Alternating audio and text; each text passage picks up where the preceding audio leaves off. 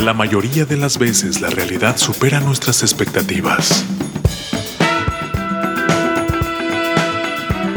La música tiene el poder de transportarnos a lugares insospechados. Colorear nuestros momentos de triunfo y refugiarnos para curar las heridas de las derrotas.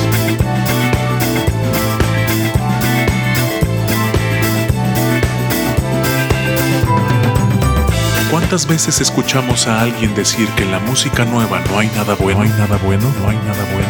Aquí, un abrumador golpe de realidad a esas voces inadvertidas. Irresponsable TV presenta en entrevista con Jorge Vaca. Jorge Vaca. Muchachos, bienvenidos a través de Irresponsable TV. Saludos a todos ustedes. Qué bueno que andan por el rumbo. Sean bienvenidos a Robbie Irresponsable TV en todas nuestras redes sociales. Y tenemos la versión de podcast en Apple Music, Spotify y Amazon Music, donde pueden escuchar esta entrevista y todas las que estamos haciendo. Ya está nuestro siguiente invitado a la distancia y me da mucho gusto y podemos recibir con un fuerte aplauso a, José Oek. ¡Bravo! ¿Cómo está, maestro? ¿Qué tal, amigo? ¿Cómo estás? Un gusto saludarles desde Caracas. ¿Cómo está todo? Igualmente, con mucho gusto de saludarles. Y cuéntanos, navegas principalmente por la música electrónica. Yo sentí que eres un gustoso, pues, de estar jugando con los artefactos. Ya te estuve viendo en las redes sociales y tienes todo un laboratorio para hacer sonidos. Cuéntanos, por favor, de tu música.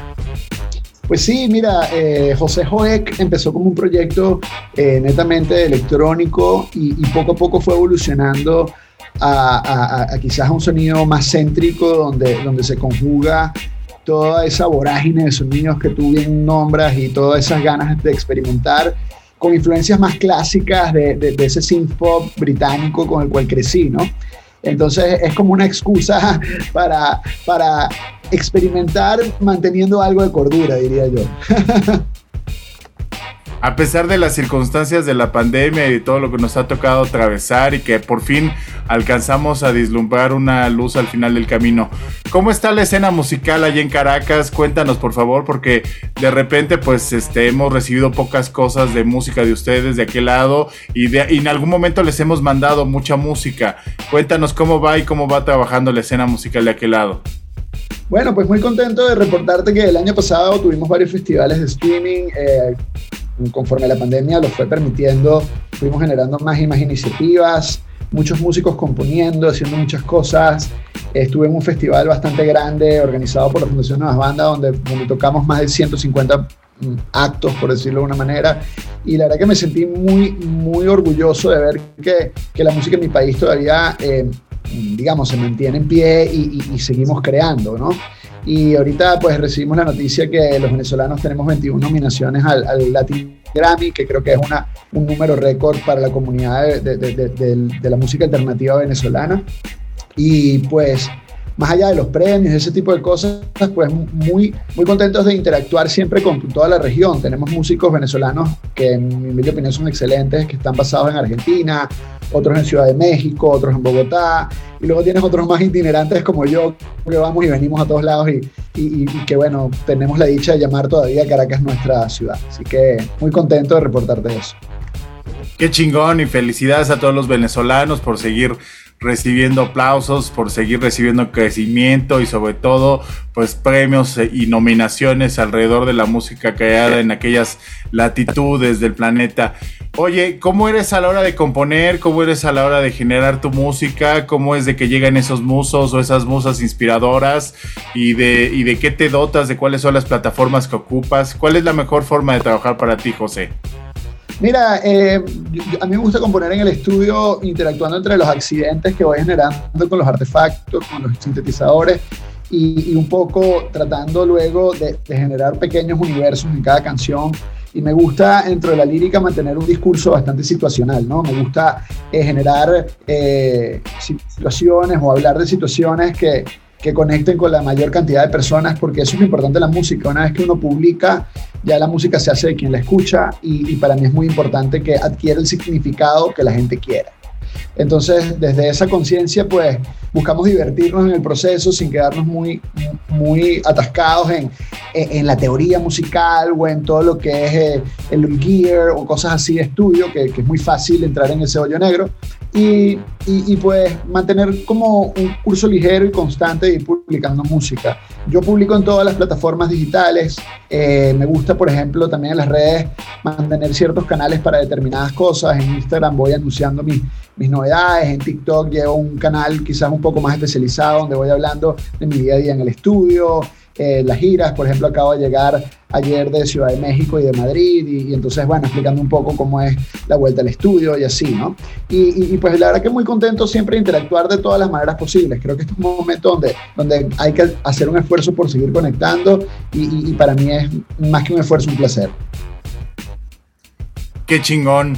¿Qué te gusta que suceda con tu música arriba de un escenario? Los que de repente a lo mejor no hemos tenido la oportunidad de verte, qué expectativas podemos tener y qué, qué puede pasar dentro de un show tuyo.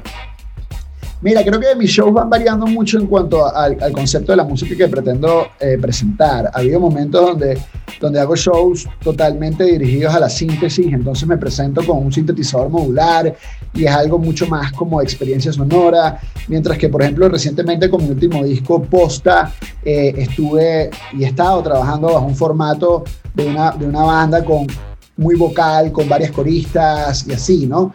De manera que no, me gusta circunscribir un solo formato de tarima, sino que me gusta irme adaptando conforme a la música va saliendo y conforme también al tipo de, espectáculo que se va generando. Qué chingón. Oye, por último, ¿qué cosas vienen? ¿Qué hay de planeación? ¿Y qué tenemos que no perdernos de tus plataformas, de tus redes sociales? ¿Y qué vienen de shows? Mira, mañana vamos a publicar un EP que se llama Ciudad Tokio, mañana 19 de noviembre, eh, donde hacemos ya como un cierre del ciclo de lo que fue este nuevo disco posta y, ya preparándonos muy duro para el año que viene. En enero estaré de vuelta en México, en Monterrey, grabando videos y ya publicando nueva música durante todo el año que viene, trabajando en varios featurings con artistas en, en Latinoamérica, en Argentina, en Ecuador y, siempre pues tratando de conectar con la mayor cantidad de gente, divirtiéndonos por la música. Así que los invito a que me sigan en todas las plataformas y que en las redes sociales también me busquen, que estoy bajo Joek Sound, que es H-O-E-K y la palabra sound de sonido. Me encuentran en TikTok, en Instagram, en Twitter y por ahí pues siempre buscando conectar con ustedes. Te agradezco muchísimo estos minutos a la, distancia, te mando un abrazo fuerte y muchísimas gracias, por la entrevista y espero pronto vernos acá en la Ciudad de México. Así sea, amigo. Un abrazo a ti y a toda tu audiencia. Nos vemos pronto. Qué chingón. Muchas gracias, José Joek, a través de Irresponsable TV. Y muchachos, no olviden de suscribirse a arroba Irresponsable TV en todas nuestras redes sociales, en toda nuestra plataforma. Y pues acá andamos. Cuídense mucho. Mi nombre es Jorge Vaca y esto es Irresponsable TV. Adiós. El futuro nos alcanzó. La inteligencia artificial está presente en toda nuestra toma de decisiones. El algoritmo ha sido colocado como un proveedor de la verdad absoluta, administrando qué es lo bueno y lo malo para ti. La última esperanza es defender el más grande idealismo de la juventud. La irresponsabilidad. Porque no se es joven si se es responsable. Y para los viejos, es el último vestigio de que un joven habitó en él. El algoritmo no manda sobre ti. Ser irresponsable es tu más grande poder, que no le permite a ninguna corporación encajarte en un estereotipo cuantificable. Irresponsable TV. Música del mundo para el mundo. Disponible en Facebook Live, YouTube, Instagram, Twitter, Apple Music, Spotify. Amazon Music.